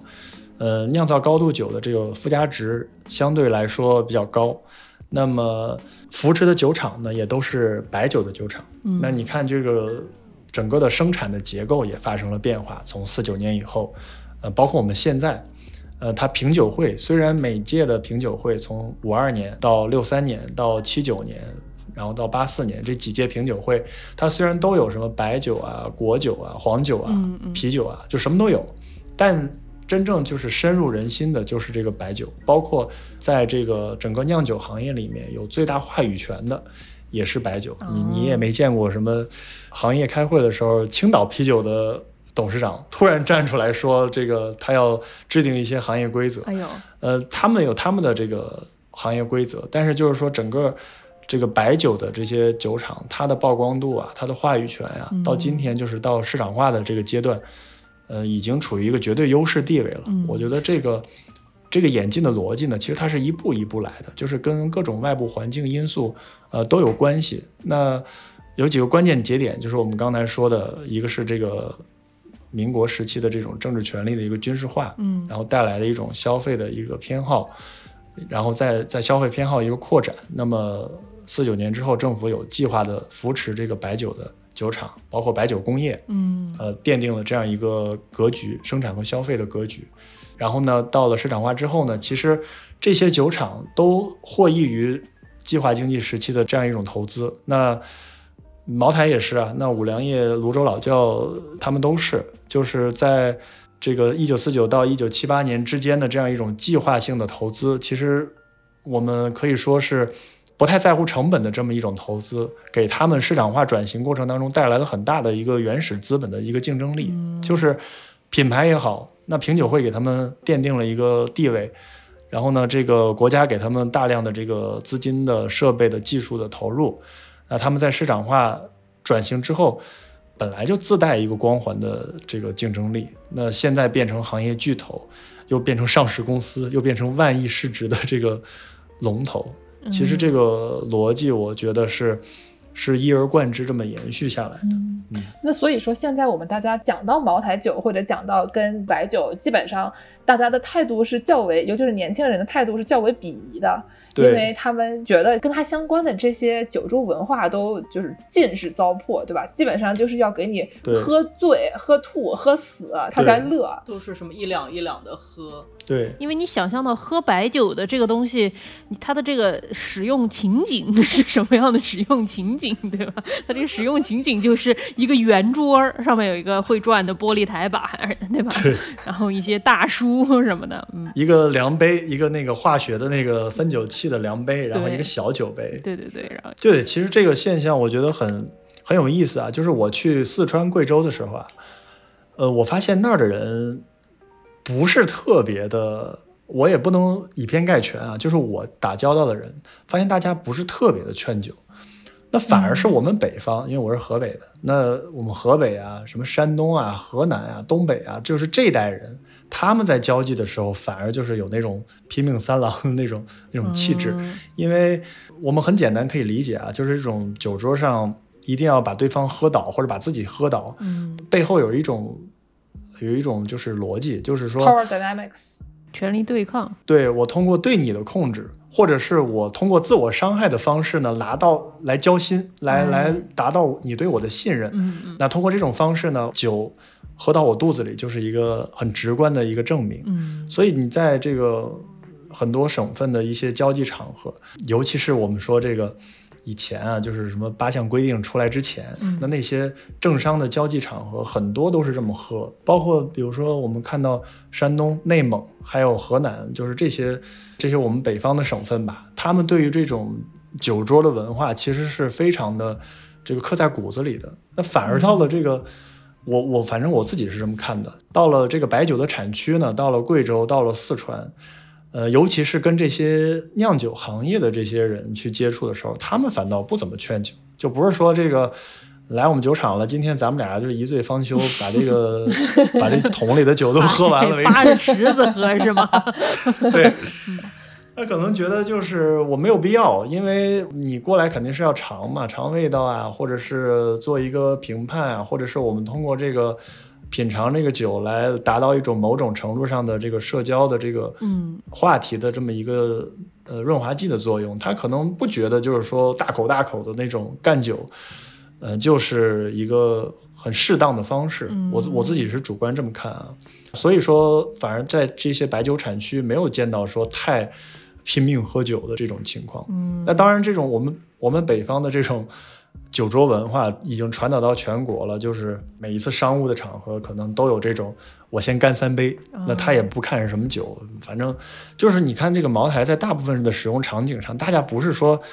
啊说这个茅台不错，这个味道很好，大家来都来浅尝一口，然后看第一口是什么感觉。对对对，因为你看我问这些问题，它这个香型啊，什么，它这个口味儿，就是嗯一个可能不是太参与酒局的人就会有点困惑，这个东西它这么贵，它是好喝还是什么？但实际上它好不好喝，了它不重要，嗯对，他在酒桌上已经不重要了。嗯当然，就是有些嗯特定的场合，比如说有些所谓的老饕，嗯有些这个爱喝酒的、爱品酒的人，然后呢，他恰巧又在那个商务场合是一个主角儿，他可能就引导了这个整个的品酒的节奏。比如说，他说：“嗯这个我就觉得我只喝。”呃，茅台酒，我就觉得茅台酒好喝，嗯那可能下面的人投其所好，就给他上这个茅台。那么他们在喝的过程当中呢，啊、他在进行一些评判，那下面的这些这个宾客呢，在对他进行一些这个奉承或者逢迎，嗯就是可能是有这样一个效果。但是在大部分的这个社交场合啊，其实大家都没有那么懂酒，而且嗯其实我也不懂，就是我也没喝过多少种类的酒。呃，这个酒真正说它什么香味儿、什么香型，包括有些我经常刷到一些就是品酒师嘛，做抖音啊或者做短视频啊，它上面说有什么面粉香、花果香，什么、哎就是跟那咖啡豆似的，你知道吗？就是什么橘子味儿的，然后 这个水果味儿的，已经玄乎玄乎了，尝一口说。哎呀，这个酒当年入窖的时候，那天是下雨天吧，是吧？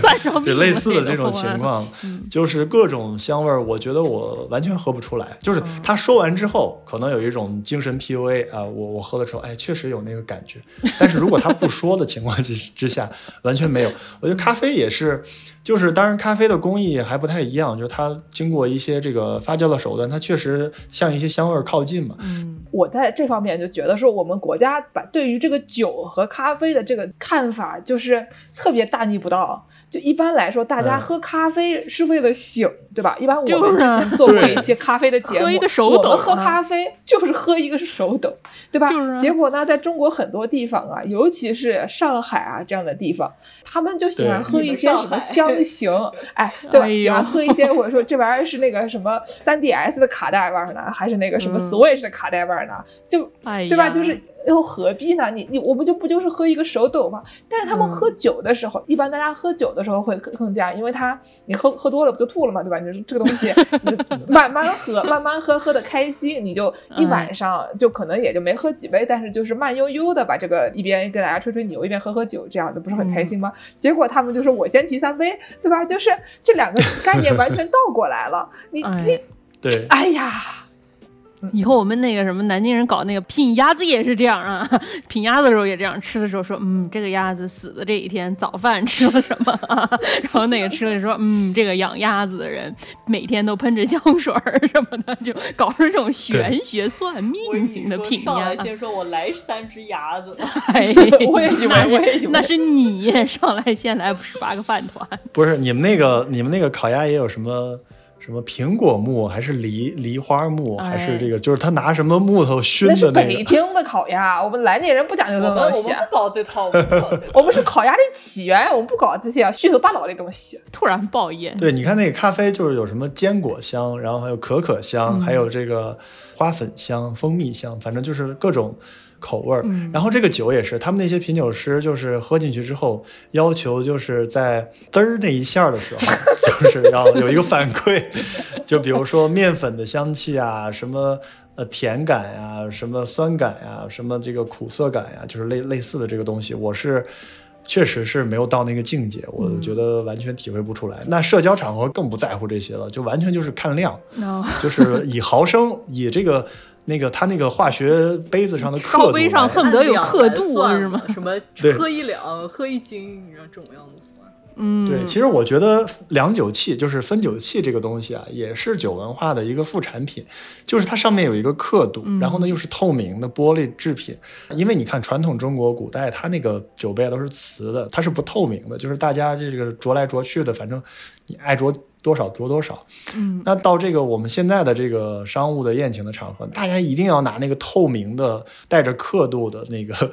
那个分酒器，以显示的就是你喝了多少刻度，我喝了多少刻度，咱们俩是平等的，或者是我比你多喝多少刻度，我对你是忠诚的，就是他要通过这种方式来表达一个。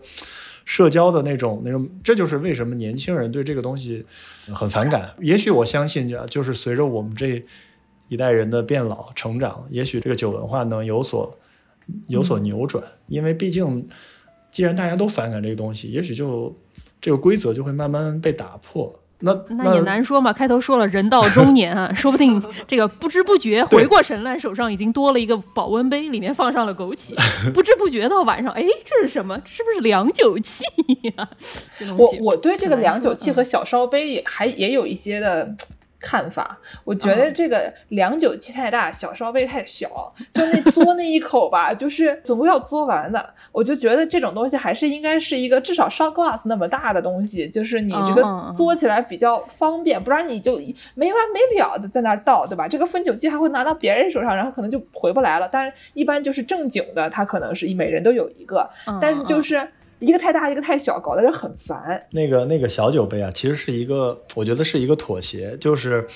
那个小酒杯，其实你一口下去啊不会给你带来太大的那个负面的反馈，因为它量很有限，基本上就是多少钱来着？茅台那个小酒杯是是是几钱，反正是就是很很小的一个量。嗯，然后呢，你就是一通过这种频繁的倒酒呢，就是因为大家每次一举杯就是喝一个嘛，通过频繁的倒酒呢，就可以变相的就是增加你这个喝的次数，然后减少你单次喝的量。我觉得那个分酒器在商务场合应用那么普遍，就是就是这个原因。你看东北他们这个，你看那种小馆子啊，就是什么那种仓买啊，地下的那种。开在仓买旁边的超市旁边的那种小酒馆，人家喝酒都是用二三两的玻璃杯，就直接干。哎，对，什么深一口？你看那个分酒器啊，就是我们呃商务场合的分酒器，谁会说深一口这个事儿啊？它一口就是一杯，它不 不存在深浅的问题。嗯，对对 对。对，对对对对，商务场合，哎呀，我特烦那酒桌上要你敬我一下，我敬你一下，轮流敬来敬嗯，去。年轻人都很烦。哎对，家长敬酒还要叫你也站起来，那尴尬的对对对对劲儿。哦，下次吃的好好的，我根本就是啊站起来啊！不是我觉得家长带孩子，然后让孩子敬酒这个事儿，就是就家长也把孩子当做一个附属品，你知道吗？就是一个社交的工具。嗯就是你看我们孩子很懂事儿啊，乱七八糟的这种，这我觉得这大部分的我们这一辈的这个孩子的童年阴影。就是你在就是让本来正在那儿扒虾呢，然后他 突然跟你说一句，说来那个你跟这叔叔喝一杯你，就赶紧找那个餐巾去哪儿了，赶紧擦。对对对 对 就是这，哎呀，哎，没叫你唱歌已经很不错了，算了，忍了吧，不就是擦个手吗？哎，咱们最后说一点儿这个比较逗的内容吧。咱们说了这么多，嗯，怎么说呢？帮硬的知识茅台酒的阴暗面，就搞得像我这个很喜欢喝茅台类的酒的人都觉得，对吧？就是他，我都不好意思说我喜欢喝这玩意儿。其实我觉得还是很好喝的。我们最后给大家说一些比较嗯逗的，这个要不说说巴拿马万国博览会，嗯，可以。就是什么是巴拿马？首先，什么是这玩意儿？好的，好的，就是巴拿马这个万博万国博览会，它其实呃是几年前，可能有十年了吧，可能有十多年了。茅台酒厂或者茅台集团，它首先打响的一个广告文案，就是说他在这个一九一五年巴拿马这个万国博览会上，也就是我们现在说的世博会嘛，嗯，呃，拿了金奖。一九一五年，对，就是他那个画家的毛酒嘛，其实哦他送的那个样品，就是画家和王家的，他们都是在在此之前成立的，呃，就有了酒坊。他说他那个在博览会上拿了金奖，反正是他一个文案。哦，那从此之后呢，这个巴拿马金奖就变成了一个金字招牌，就是说跟了茅台很多年，就是大家一说这个巴拿马就知道啊，原来是茅台当时呃拿了一个大奖。嗯，这个其实我觉得现在看来啊，就比较让人唏嘘了。就是说，茅台它本身其实有这个政府的背书，是吧？有国家的这个扶持，有有这么巨大的光环，它其实不需要靠这么一个奖是奖啊，茅台这个历史地位现在已经是巨人一样的地位了。但是呢，，因为在当时，就是说，你看，我们也可以理解，就是因为茅台到现在也是身处贵州这个小镇的这么一个国企的巨头，嗯，那他就是很想就展示他国际化或者走向世界舞台的这一面，所以他当时选用了这个文案。那巴拿马金奖这个事儿呢，其实已经很多很多人就是来这个来讨论过了，而且这个有很大的争议，就是说什么他没拿呀，或者是拿了银奖呀，或者什么二等奖之类的。也有学者考证啊，就是说他实际上确实是拿了二等奖，反正。嗯这个东西我觉得不是很重要，就是恰恰是因为茅台先做的这个文案，导致呢很多酒厂就开始就跟风，比如说有的酒厂就说，哎，你拿了我也拿了，然后我开始找这个。找史料，就是说啊，我我发现我也拿了，那我也拿了，我就说我也拿了这个巴拿马呃金奖，嗯，呃，有些文案就变成了什么拿巴拿马金奖的不只有茅台酒，还有什么什么什么酒厂，哎名字我就不说了。然后呢，有些有些酒厂呢，就是更搞笑，他觉得这个茅台拿巴拿马金奖这个事儿吧，呃，反正已经固定下来了，已已经深入人心了。嗯那我不如呢，我就搞一个巴拿马颁奖，什么意思呀？就是有些呃，我们说皮包公司吧，嗯就是他在可能在什么百慕大或者在什么地儿注册了一个组织，嗯，就专门就叫巴拿马万国博览会，哎呦，什么评委会 啊，然后呢，他就开始给这些中国的各种小酒厂呀、小企业啊开始颁奖。哎呀，哦，这个地方我要插一句，就是刚才这个三安师傅说巴拿马万国博览会，对吧？就是大家都知道，它万国博览会就是这个什么之前什么芝加哥呀，什么乱七八糟地方都举办过、嗯对 Expo，对吧？上海也办过吧世博会啊，但是呢，这个巴拿马万国博览会不是在巴拿马举行的，它是在 San Francisco 举行的。为什么呀对？它是为了庆祝巴拿马运河竣工，所以就开通就是它就哦起这个名字，它的这个名字叫做的 Panama Pacific International Exposition，但实际上嗯它是在 San Francisco 举行的。大家都说它是为了庆祝巴拿马运河，它其实是为了展示一九零六年旧金山大地震重建的那个成果。之前旧金山发生了地震，然后呢，他们就是重建了以后，就把大家叫到 San Francisco 去。那还不都是咱们中国人建的吗？嗨呀，对，嗯。呃，把大家叫去看看，说，呃，不错吧？这个其实我们按照今天，比如说上海世博会的，它应该叫旧金山世博会，就是说按照它的这个举办地和这个我们现在说世博会的这个官方称号来说。那巴拿马万国博览会其实是我们当时这个北洋政府，包括一些舆论啊，它它转译过来之后，慢慢慢慢变成固定化的一个一个名称的，嗯。就是说。这个在旧金山举办的庆祝巴拿马通航的这么一个全球性的一个博览会，但说是全球性啊，其实中国代表团送的样品是最多的，因为当时北洋政府组织这个选送吧，它各地的这些军阀呀，他也很积极，就是希望送这些呃样品去参展。因为呢，他有很大的一个目的，其实就是出口转内销，就是说，如果我这个东西被贴了巴拿马勋章或者奖章的牌子，我在国内的这个销售啊，就可能得到一定的改善。其实我不是说为了把它送到全世界去销售，嗯我是为了在别的省去销售我这个东西。嗯然然后呢，我在全国这个销售市场流通的时候，大家一看到啊，他拿了巴拿马的奖，可能他是这个省里面比较好的产品吧。对，这里边有一个梗，就是说当时这个中国的茶叶，因为很有名，确实很有名，嗯呃，在那个巴拿马上也拿了很多这个金奖啊或者大奖章。当时中国代表团就不乐意，就是说，你看我们这个，比如说就说这个红茶吧，你看有红茶，有武夷山的，有什么广东的，有贵州的，你干脆一省给我们一个得了。然后那个旧金山那个评委会就说。那不行，那这个人家国家的来的都是一个产品给一个，你这一省一个，那太夸张了。但是后来，反正通过各种公关手段，最终一省一个，就就拿到了。嗯那所以就是拿到一千二百一十八枚奖章，就是我通过我们的伟大的这个代表团争取过来的。嗯他们是不是也上九州跟他们灌茅台，然后我也想给那帮那哥们儿都都灌昏过去了？灌鱼晕了是吗？巴拿马万国博览会呢，它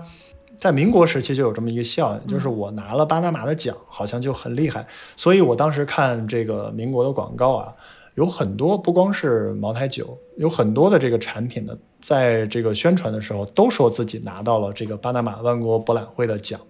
那茅台呢，就是有学者考证呢，它当时是以这个贵州公署酒这个名字去嗯选送的。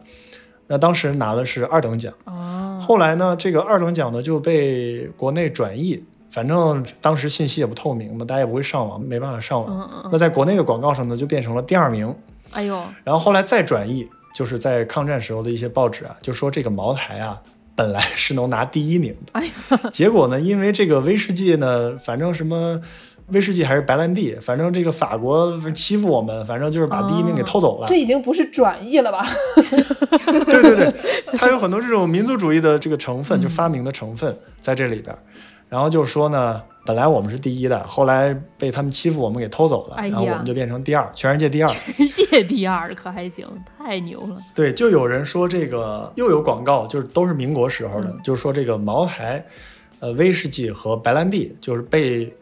并列为就是世界三大蒸馏酒，就是烈酒。嗯呃，就是并列。然后说到并列这个了，然后后面再发明就是茅台和威士忌并列第一，哎呀，然后那个慢慢慢慢就就就在广告白兰地里，打不过，白兰地是差点儿，因为有很多当时不是说这个他们那些烧坊来这么做，就有很多那个仿茅台啊，他也就热衷于把这个巴拿马的这个事儿，包括他名次的这个事儿拿来做宣传文案，因为他要蹭嘛，他蹭蹭来蹭去的话，他就把这个东西慢慢发明、慢慢加工，反正他又不用负任何责任。那后来我在看那个茅台的一些四九年之后的一些文史资料的时候，那有些不清不楚的一些掌故啊，就固定下来了。嗯比如说这个并列的问题，或者说第二的问题，就固定下来了。所以这个当时，嗯，茅台就是我们这个过去这个几年，他推这个巴拿马金奖的时候，他其实也是做了一番考证，可能这些转译或者这些发明，民国的这些资料啊，他就把它采用了，然后呢，就变成了一个他觉得呃，这可能是金奖，这个二等奖的奖牌可能是金色的，所以说是金奖。你 说的没错，就是其实这奖牌，因为他们那个九文化城展了这个奖牌，但是我觉得这个奖牌这个事儿吧，也是不清不楚。就是说真正有没有这个奖牌，因为你想啊，他经历了这么多的这个产权的变更，那那你说这奖牌一直留着，我我我也不能确定。所以说这这些事儿，就后来就说不清楚了。其实很少有人能说清楚这些事儿，所以我我觉得也无所谓，就是说这也不是什么。也不是什么大问题，毕竟茅台现在也不靠这个呀。茅台对，就是说茅台现在它不需要这个东西，所以它现在慢慢淡化这个这个文案了嘛。那那其他酒厂又开始又开始起来了，说自己巴拿马这个巴拿马那个。那茅台反而就它不需要这个东西。你看它现在的这些宣传的这些文案啊，其实都是连接的是它自己的这个酒厂的一些所谓的辉煌历史吧。就是比如说它建厂七十周年被当做国酒，后来国酒也不让人叫了，但是它确实是这个，我觉得啊，就是在这个排除掉这个市场的这些因素，茅台确实是国酒，因为它确实被这个官方啊指定为这个对外招待的或者宴请的一个一个用酒嘛，所以说你说其他的这个酒厂来蹭这个，我觉得肯定是。就是不是有很著名那个谁基辛格跟邓小平说什么？我们茅台只要喝的够多，一切问题都会迎刃而解嘛。然后邓小平说：“我这就回去扩大产量。”邓师傅，你这个产量扩大的明显不对啊！你拿爱茅台来刷刷看，能刷得到吗？这段涉嫌违反英烈法。那个，所以就是说，这个茅台在过去的使用场合上，确实都是官方指定的，就是很重大的一些宴请的场合上使用的。所以它的这种加持啊，我觉得没什么问题，而且也不需要用这个巴拿马这个事儿来来怎么样。而且你看那个很多类似的就是掌故啊，其实都是它的品牌资产，比如说。呃，尼克松 拿到这个周总理给他送的茅台酒，拿到白宫开始表演，表演这个茅台酒能不能点燃，结果拉响了这个 椭圆办公室的这个报警器，那个 保安就冲进来了，发现在那玩玩那个白酒燃烧的表演，就是类似的这种。自焚啊！尼克松师傅爱喷火。对，尼克龙。所以就是这些东西其实就就不说了，就是说巴拿马这个事儿。现在呢，变成了一种所谓的社会现象，就是很多那个小的皮包公司呢，热衷于把自己的这个新创办的毫无名气的品牌呢，附在巴拿马上面，然后有些好事之人呢，就注册了这个巴拿马万国博览会什么评委会这个公司，每年给他们颁一次奖。你看，一九一五年，他以一九一五年为起点。那今年呢，就是第一百零七届，还有巴拿马万国博览会 什么什么什么评委会奖，旧金山被鞭尸了一百零七次。哎呀，对，因为他不不了解这个这个情况嘛，那他就觉得这个反正一九一五年就是第一届巴拿马，那我们现在就是第一百零七届巴拿马，不是八年是吗？是个椰树的概念。对，嗯，估计这个事儿啊，就是从。可能从第一百零四、零五届开始啊，就是有人在搞这个事儿，成了一个段子了都。对，你看巴拿马万国博览会本来是为了纪念巴拿马通航，那开了一个博览会。那我现在就是纪念纪念巴拿马通航，呃，纪念巴拿马万国博览会。关于通知的通知。对对对对对 对，所以他们现在就搞成这个东西。然后呢，我就会发现有很多这个，你看搜那个微信公众号啊，就是什么巴拿马万国博览会这个关键词。有很多就是很基层的，比如说乡或者县，就是这些地方扶持的一些乡镇企业，他就会上当，他就会去买这个奖，也不能说人上当，没准人愿意是吧？就买这个奖给自己包装，然后呢，久而久之呢，这个东西买的人多了。就反而变成了真的，就是有一些地方政府啊，就觉得这个事儿还不错，嗯，然后你会在一些地方的新闻当中也看到这种报道，就是说某乡镇企业产的什么茶叶，或者某乡镇企业产的这个酒，或者是因为它不光是品酒，嗯，它。这个可能是这些皮包公司觉得这个赛道比较好赚钱，啊，他就把这个什么酒啊、茶叶呀、食品饮料啊，什么包括一些汽水啊，反正就是只要是吃的喝的，这个全部纳入了这个评奖的范围。哎呦，然后呢，有一些这个乡镇企业呢就得了这个奖，上了当地的社会新闻，然后形成一种规模化的效应，就是当地好像觉得我们这儿也出了一巴拿马，就是也出了一个。巴拿马奖章就也不错，然后你看我天天在中央台上看到这个酒厂那个酒厂得巴拿马奖章，原来我们县也有一个巴拿马，然后就变成了一种这个越来越这个核裂变的这么一种 一种社会效应。我觉得这事儿还挺有意思的，就是说大家都是在赚钱嘛，不管是这个包装的这个公司也好，还是买奖章的这些乡镇企业、小企业也好，还是说这个报道他们的这些媒体也好，就是大家都卷入这么一个很荒诞的这么一个现象里面，嗯，而且呢又和谐共生，而且这个消费者呢其实对这个东西其实也还好，我觉得就是没有说特别的排斥或者特别反感或者特别警惕。这个现象还是挺值得研究的。如果从社会学或者人类学的角度，嗯，我在看微信公众号上面搜索“巴拿马万国博览会”，发现了很多有趣的奖的名字，比如说什么啊、嗯特等金奖啊、重磅大奖，什么呃，他们给这个所谓的巴拿马万国博览会发明了一些就是可能以前不存在的这些奖，特等金奖什么的，什么一百零五年，嗯嗯，再获巴拿马万国博览会特等金奖，什么行业首例，嗯嗯嗯嗯，荣获巴拿马太平洋万国博览会金奖。然后什么手动打码重磅，嗯嗯嗯嗯，再获巴拿马万国博览会重磅金奖，反正就是就没完没了的什么，还有一些写说什么介绍什么是巴拿马万国博览会，就点进去一看就说的，对吧？嗯就是你知道就好了那那种东西，哎还是非常搞笑的，又淳朴又可爱又搞笑，嗯。对，就是很可爱。我觉得这些人就是弄弄这个东西，有人弄，有人买账，有人接受，然后有人赚钱，我觉得挺好的，就是没没必要非要取缔他们，而且也不违法嘛，对不对？对人家人家拿的就是第一百零五届 这个巴拿马这个什么什么博览会的这个特等金奖，这东西也不违法，对不对？而且也不涉嫌欺诈消费者。嗯哎，所以你看，你就是从茅台衍生出来的这些次生品啊，还有包括什么二级市场、三级市场、四级，我觉得这都得有十级市场了。这个这个很外围外围的这些圈层，嗯其实酒厂本身，我自己觉得茅台集团、茅台酒厂本身它是很很克制的、很保守的，就是它其实不屑于参与到这种东西，它也、嗯很多情况下它也不知道。那它又是一个大型的这个国有企业，就是啊，面子上过不去，人家都不跟你在一个赛道上，人家是抢不到的这个赛道都会说，赛道这个词了，对，所以这个茅台本身其实我觉得倒是还好，没有什么太可阐释的。关键就是借着茅台或者蹭茅台这些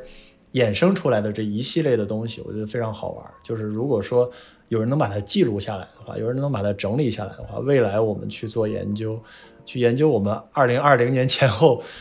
发生的这些事儿，嗯也许就是一个时代奇遇或者是一个都市传说的那种感觉。什么二零一九年上海 Costco 排队啊什么的那个，嗯，对吧？对，就又进些事儿对十万瓶全都卖光啊，这一些的，什么 Costco 卖的可便宜了，朋友们，刚才说定价什么一千四百九十九，Costco 卖一千四百九十八，对，比定价还便宜一块钱。那个河马先生也也是，就是顾客去河马先生凭会员嗯抽到茅台酒的人嘛，他怕你就是不喝卖给黄牛，哦他把那胶帽给你撕了。哎你说这事儿就是也挺损的，这个何必呢，对吧？对嗯对，这这这这这都是都是衍生品。我最后说一个这个觉得比较好笑的内容，就是之前田师傅，就是我们台的另外一个好朋友，他嗯。之前跟我们说了一个段子，说他是这个就也是历史学从业者，然后有一天发了一个那种历史学相关公众号，说我们三三师傅的一篇关于这个茅台的论文是最近可能半年还是多长时间，所有这个社科所有的文章里面下载量最高的，因为它是关于茅台的。我也是在带蹭，火了，我也是蹭，嗯你也是茅台酒的这个衍生品啊，看着。我也是相衍生品你也是一。个巴拿马金奖，哎呦，你也给自己评一个 巴拿马金奖 研究者巴，拿马论文金奖。对对对。对对对对，我我觉得我的研究很幼稚，呃，完全就是因为蹭了茅台这两个字，呃我我自己有自知之明。但我觉得你这哦但是个巴拿马万国博览会还是能拿得到的，就是别的奖我不我不懂啊，但这个巴拿马我觉得还是可以还可的。能最后再来一个什么终身成就奖，哎呦喂，啊，如果我们的听众朋友们里面有一些对这些东西非常懂的朋友，而且就是不差钱啊，就欢迎您给本台捐助一个这个巴拿马万国博览会金奖的播客。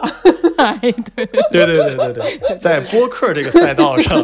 是巴拿马万国博览会的特等金奖，哎。对对对对，就这么愉快的决定了。就是这么来啊，嗯，嗯，好，对，然后你就可以在那个按那个 Podcast 上面弄一个那个橄榄枝的那个 那个奖章的那个音对对对对，对对，在那小光头头上戴一个橄榄枝的小皇冠，说 这是什么东西？这是我们那个 logo。嗯，对，对，那我们今天就就到这里，感谢啊三三师傅。好，感谢。好，祝您将来这个跟茅台相关的论文越写越好，早日早日拿金奖拿到这个巴拿马万国博览会终身成就奖。哎，不，我我要拿到第一百零八届这个巴拿马万博万国博览会这个学术新人奖。哦，对对对对对，就这么愉快的决定了，就这么愉快的决定了啊！嗯。对，那我们结尾就给大家放一首这个三三师傅在做田野调查的时候去的某一家酒庄，他们在电视上面播放的他们的这个品牌主题曲，让大家听一听，享受一下这个茅台镇人民的可爱。好的，主题曲里面有有酒庄名字吗？我们能收钱吗？完了，好像有，那算了，不不放这个了。没事没事，我们只想收钱。没事儿，放就放吧，真收钱，怎么啦？嗯。哎呦，嗯，那行，那感谢大家的收听，大家可以在微博、豆瓣儿关注“世界莫名其妙物语”，也可以在微信公众号后台或者爱发电平台给我们打赏。如果您有像茅台这样的甲方可以介绍给我们的话啊，哎呦，人国企说什么玩意儿是吧？啊，对吧？如果有甲方可以给我们介绍的话，也可以在微信公众号后台点击商务合作联系我们。那感谢大家的收听，大家下期再见。再见。再见。拜拜。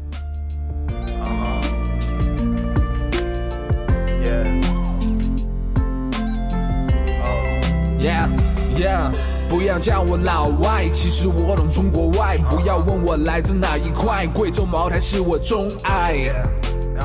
不要问我 what and why，当然是茅台。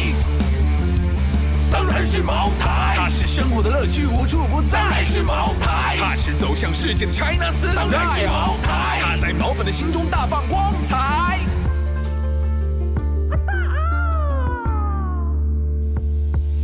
美酒的地图，哇塞，我的个乖乖！美酒的荣耀，哦，数也数不过来，到底还有谁？有什么难猜？香飘世界的烈酒品牌当然是茅台。酒客的目光，对的，聚焦这一块。我的美酒，啊哈，别提多精彩，文化是传承，绿色是生态，价值一路往上来，当然是茅台。毛粉的世界，哈哈，就是这么直率。这里的芬芳，no，不需要拿起来。香飘海内外，嘿，就是这么酷，嘿，就是这么嗨，嘿，当然是茅台，嘿。山外青山